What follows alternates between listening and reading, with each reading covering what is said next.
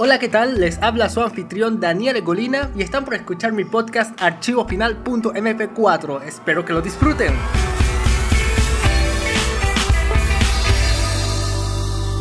Y ahorita voy a hablar sobre, sobre el tema del momento.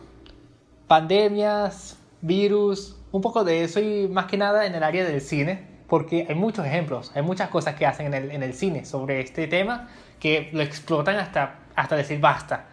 Hubo un momento, de hecho, creo que fue como por el 2010, que el, tema de, estos virus empezó a hacerse un poco más popular. Ya desde hace tiempo se, había, se habían sacado unos ciertos destellos sobre este tema, pero creo que fue como por 2010 que empezó a, ver esta fiebre, o, 2000, o 2013, por allí, sé que por ahí fue. Entonces voy a hablar sobre las pandemias modernas, películas de pandemias modernas. Hay series, claramente hay varias series de eso, pero voy a enfocarme ahorita en las películas. Así que, así que para empezar, una película como esta tiene tres características, tres características, características muy comunes. Para empezar, tiene que tener un virus que se propague. Normalmente un, un virus de zombies, normalmente no he visto no he visto películas que tengan un virus en el que te hace alucinar. Sería interesante. No, no contamos aquí monstruos como por ejemplo Bird Box o uh, A Quiet Place porque no es algo que se, conta, que se propague. También tiene que tener un grupo de gente, uno, dos, cinco, que quieran sobrevivir. Eso parece lo más común que hay en estas películas. En Bird Box, por ejemplo, se va reduciendo el número de gente, que es un formato que no sorprende mucho. Y de hecho creo que ya, está, ya están tratando de, de cambiar ese sistema. Porque es el sistema juegos del miedo o sistema que se usa en Destino Final y juegos de miedo. Que hay un grupo de gente y se va reduciendo, se va reduciendo, se va reduciendo. Y ya no sorprende mucho ese, ese tema. Entonces, bueno, en Bird Box ocurre lo mismo. El grupo se va reduciendo, se va reduciendo. Pero es un grupo de gente que empieza, empieza grande y luego se va reduciendo a medida que avanza la película. Entonces este grupo quiere sobrevivir, pasa por varios lugares, pasan por problemas, algunos lo contamina el zombie, algunos... Normalmente uno se sacrifica, uno le, pasa un virus y se sacrifica, eso es común, es muy común encontrarlo. Y la conclusión, aunque no lo parezca, la conclusión más común es que superan ciertos obstáculos que involucra una gran cantidad de zombies y luego encuentran un lugar seguro es increíble la, es increíble la cantidad de, de finales que son así. Pero sí, es, es, curioso. Incluso me recuerda Soy Leyenda, que no lo considero una película de virus, porque la película no gira en torno a la pandemia propagándose, sino gira en torno a un protagonista que ha sobrevivido a ese virus. Entonces, termina con tal cual. Está en un lugar y es rodeado por varios por varios, por varios, varios infectados. Entonces, esto es común. Ahora, voy a, voy a hablar sobre tres películas que puedo ponerme aquí a hablar sobre mi película, pero tres películas modernas, una no tan moderna, en el que tienen distintas características y lo hacen distintos, de hecho, cada uno. Así que para empezar, está una que yo creo que para mí es mi favorita, me encanta esa película, y es Guerra Mundial Z, que, a ver, fue lanzado en 2013 y está uh, interpretado por Brad Pitt. Entonces, el presupuesto de esta película fue demasiado grande, demasiado grande. Eh, fue, utilizaron 250 millones. Para los, para los que no tienen la escala, una película de bajo presupuesto es entre 1 a 20 millones. Es una película considerada de bajo presupuesto. Presupuesto medio de 30, o bueno, 20 a 70 millones. 60, 70 millones es un presupuesto medio. Y de alto presupuesto es 80, 80, bueno, 80 hasta, 100, hasta 125, 130 es alto presupuesto. Y ya de ahí en adelante ya son macroproducciones. Como por ejemplo las películas, todas las películas de Marvel. Creo que no recuerdo las primeras películas, pero sé que ya para la segunda fase utilizaban un presupuesto de 250 millones. Lo cual es increíble. Una película de 250 millones es demasiado grande. Entonces, esta película utilizó lo mismo que una de esas, porque gastaron en reescritura, en cambio de personal, y cuando despides a una persona tienes que indemnizarlo, y cuando despides a varios, pues son varios. ¡Wow! Efectos especiales. realmente hay muchas cosas, así que no voy a poner, no puedo ponerme a desglosar eso. Ahora, ¿cuál sería el mayor fuerte de esta película? Para mí, el mayor fuerte de esta película fue los zombies. es muy raro encontrar este tipo de zombies en el cine, porque normalmente todos tienen su patrón, que son caminar lento, hacer pocos, hacer sonidos, eso. sí, eso, esto, es lo típico de la película de zombies, pero esta realmente es escalofriante lo poderosos que son, están, están, muy, están muy inflados, están chuzados, porque eh, para empezar, van más rápidos que las personas. Eso, eso es escalofriante. E incluso la película por varios momentos me hizo sentir ese escalofrío porque es como cuando juegas la aire con una persona y, y, te está siguiendo y está atrás tuyo y sientes esa adrenalina por dentro. Esa misma yo la pude sentir en la película, lo cual me encanta y, y, es aterrador en esa área. Y eso siempre me, siempre me, ha llegado a la mente. El dirigir una sensación así en el cine no es tan fácil, pues muchos intentan hacer eso, pero no todos lo logran hacer tan exitosamente como otros. Entonces eso es algo interesante de, de esta película. Otra de las cosas que me, que me, llamaron la atención es que la conversión es muy rápida. Ah, una vez que te infectan, más creo que 10 segundos para convertirte. Eso también es escalofriante. es escalofriante porque normalmente algo en el cine que ves es que tienen ese, cuando alguien es convertido, un, un protagonista secundario, le dan un chance de un buen rato para despedirse de la familia, para llorarlo, para sufrirlo. En este no te da chance. Si, se, si, si le dan a, tu tía, ni te das cuenta cuando se convierte. Entonces eso es algo súper escalofriante en mi parte. Por cierto, no les dije la trama. Aquí la tengo anotada y todo. Vamos a ver. La trama de Guerra Mundial Z. Brad Pitt, eh, no sé cómo es el protagonista, le puse Brad Pitt, es un empleado de las Naciones Unidas y termina luchando contra el tiempo mientras investiga un virus que convierte a los humanos en zombies. Ah, wow. está bien, está un poco genérico. Realmente este es el más genérico que puedes encontrar para describir una película de zombies. No, no, no creo que no se emplearon mucho los fuertes de la película para utilizarlo, pero ok. Este es el título de la trama, este es la sinopsis, la trama. Y creo que para no prolongarme en cosas técnicas, sino que esta vez voy a hacer cosas más superficiales, voy a avanzar con la siguiente película que es Shaun of the Dead. No sé cuál es el, nombre en español, no lo pude encontrar en español, así que se llama así Shaun of the Dead.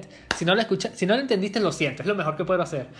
Lanzado en 2004. Por eso dije que no, alguna no es tan reciente, pero es, de la, es del mismo milenio, así que estamos haciendo la misma.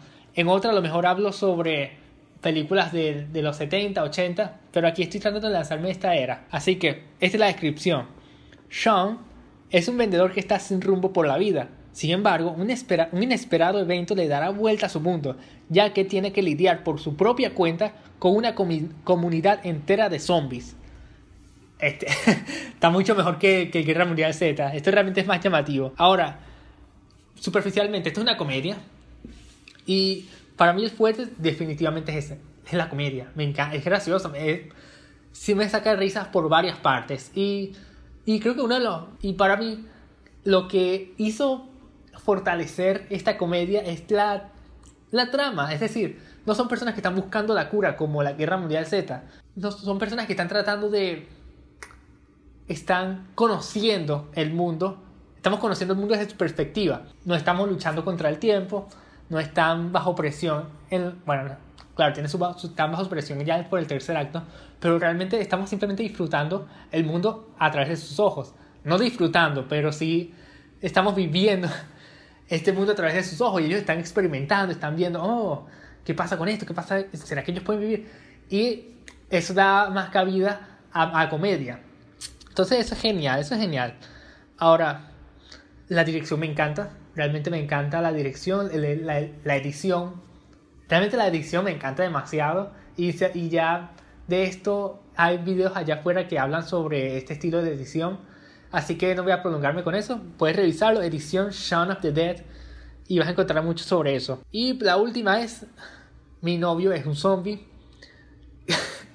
el título lo dice todo. La cosa es que en inglés se llama Warm Bodies, cuerpos calientes, pues Warm Bodies, cuerpos calientes. Entonces, el título te dice que es una comedia. Pero ya voy a ir a esa parte. Vamos a ir con la trama. En una salida de búsqueda de provisiones, R, un zombie, conoce a Julia y se siente extrañamente protector con ella. Mientras procede a recuperar sus tendencias humanas, su amor se empieza a ver amenazado por, sí, por sus mismas diferencias existenciales. ¡Wow! ¡Qué complicada trama! Me, me costó pronunciarlo y todo, pero es una buena. está, está genial la trama. No sé si lo, si lo, si lo, si, si está mal transcrito, transcrito, capaz que sí, porque me enredé, pero me encanta, me encanta la premisa. Ahora, con lo que dije acerca del título, es que un título así es un título de comedia. Mi novio es un zombie. Uh, el Gran Lebowski. Uh, Virgen a los 40. Uh, rayos, incluso Ant-Man. Esos son títulos que ya te, que te indican cierto tono de la película. Y la idea es que cuando entres a la película puedas tener, puedas saber qué estás esperando. Porque no hay nada peor que algo que destruya tus expectativas, ¿sabes? Puede ser, por ejemplo, una comida. Tú estabas, tú quieres llegar a un restaurante o quieres llegar a tu casa y quieres comer algo dulce.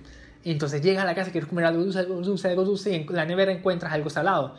Entonces, por más rico que sea, ya tienes en la mente, te destruye en la mente la, la sensación de querer comer algo dulce y te quedas con las ganas. Igual con una película, cuando pones el título, tienes que saber que estás alimentando a los espectadores, es darle la comida. Entonces, no es el mismo tono la película Capitán América que Ant-Man. Ant-Man es una comedia. Eh, hombre hormiga, hombre hormiga. Capitán América. ¡Wow! no esperas una comedia de Capitán América. Y no esperas ciertamente algo muy serio de un título como Hombre hormiga. Uh, definitivamente Virgen a los 40 tampoco puedes esperar un título, algo muy serio de Virgen a los 40 pero normalmente así es cuando es una comedia te dan un título medio largo que trate de, de indicarte qué esperar así que esta película fue dirigida por Jonathan Levine, que realmente no es muy reconocido en el área, aún, está haciéndose paso en la industria porque lleva haciendo varias películas, pero aún no ha caído como en un blockbuster grande. Así que está, está, está enriqueciéndose en esa área. Ahora, para mí, la, la mejor parte de esta película es la premisa. La premisa es un hombre que, un zombie, que está convirtiéndose en humano a través de unos, unas emociones románticas por una chica, lo cual es increíble, increíblemente fresca la premisa, demasiado fresca. ¿Saben por qué? Porque nunca, o a, lo, o a lo mejor lo hay, pero no lo conozco, nunca en una película de zombies ponen la posibilidad de que se puedan curar. Siempre terminan una nota de que están perdidos, un caso perdido, de que no sirve, ya se acabó. Entonces finalmente veo una película donde hay esperanza. Por favor, gracias. Y ahora no solo es una esperanza, sino que también el zombie se enamora de una chica. ¿Qué? ¿Qué? Me imagino el, cuando pincharon esta idea. Con solo decir eso, ya, ya, ya se ganaron las compañías. Con solo decir eso. Porque es, es, es demasiado fresca. A mí me encantó la película. Más que nada porque yo soy, yo soy un romántico empedernido. Yo soy muy yo amo el romance. Es por eso que trato de mantenerme alejado de, de novelas, porque yo puedo engancharme. Si yo veo una novela, puedo engancharme porque tengo que saber cómo termina el romance, tengo que saberlo. Entonces, pues, es una nota personal. Así que, para los que no sabían eso, ahí está. Soy muy débil con, lo, con el romance. Entonces, con, con esa parte de la película, a, se abrieron pasos a, a otras a otras ramas, como por ejemplo la sociedad de, de zombies, también empieza a convertirse. Voy a, tratar de, voy a tratar de no dar mucho spoiler, pero voy a tratar de decir lo necesario. A la comunidad de zombies empieza a sentir lo mismo que tiene el protagonista. Entonces, un tipo de pandemia dentro de una pandemia. Es, es genial. Entonces, las personas están bajo amenaza de los zombies. ¿Está bien? Porque los zombies comen a los humanos y los humanos tienen la posibilidad de convertirse en zombies la comunidad de zombies están siendo afectadas por las emociones que los convierten en humanos. Entonces los zombies se convierten en humanos, pero también son amenazadas por otra comunidad de super zombies, no sé cómo decirles, zombies super malos, en el que quiere comerse a los zombies. y dentro de estas tres películas, ambos tratan de buscar algo diferente, de irse a una línea diferente. Ah, recuerdo que hay otra película de comedia de zombies que es, ¿cuál? Zombieland. También tiene sus cosas distintas, pero se adentra en la, en la comedia y se nota, es el primero segundo, se nota que es eso. En, en, todas estas películas realmente, que son películas que seleccioné que me encantan, realmente me gustan estas tres películas y son distintas películas acerca del mismo tópico. No voy a hablar mucho sobre los, los, los detalles técnicos, pero lo dejaré para otro video, pero simplemente quería hacer mención de ciertas cosas que hacen destacar a cada película, que es lo necesario, que cierta película, a pesar de que están del mismo género, destaquen, porque de lo contrario simplemente sea, es considerado en la industria basura mediática, que es algo que se repite y se repite y termina destruyendo, destruyendo el mismo género.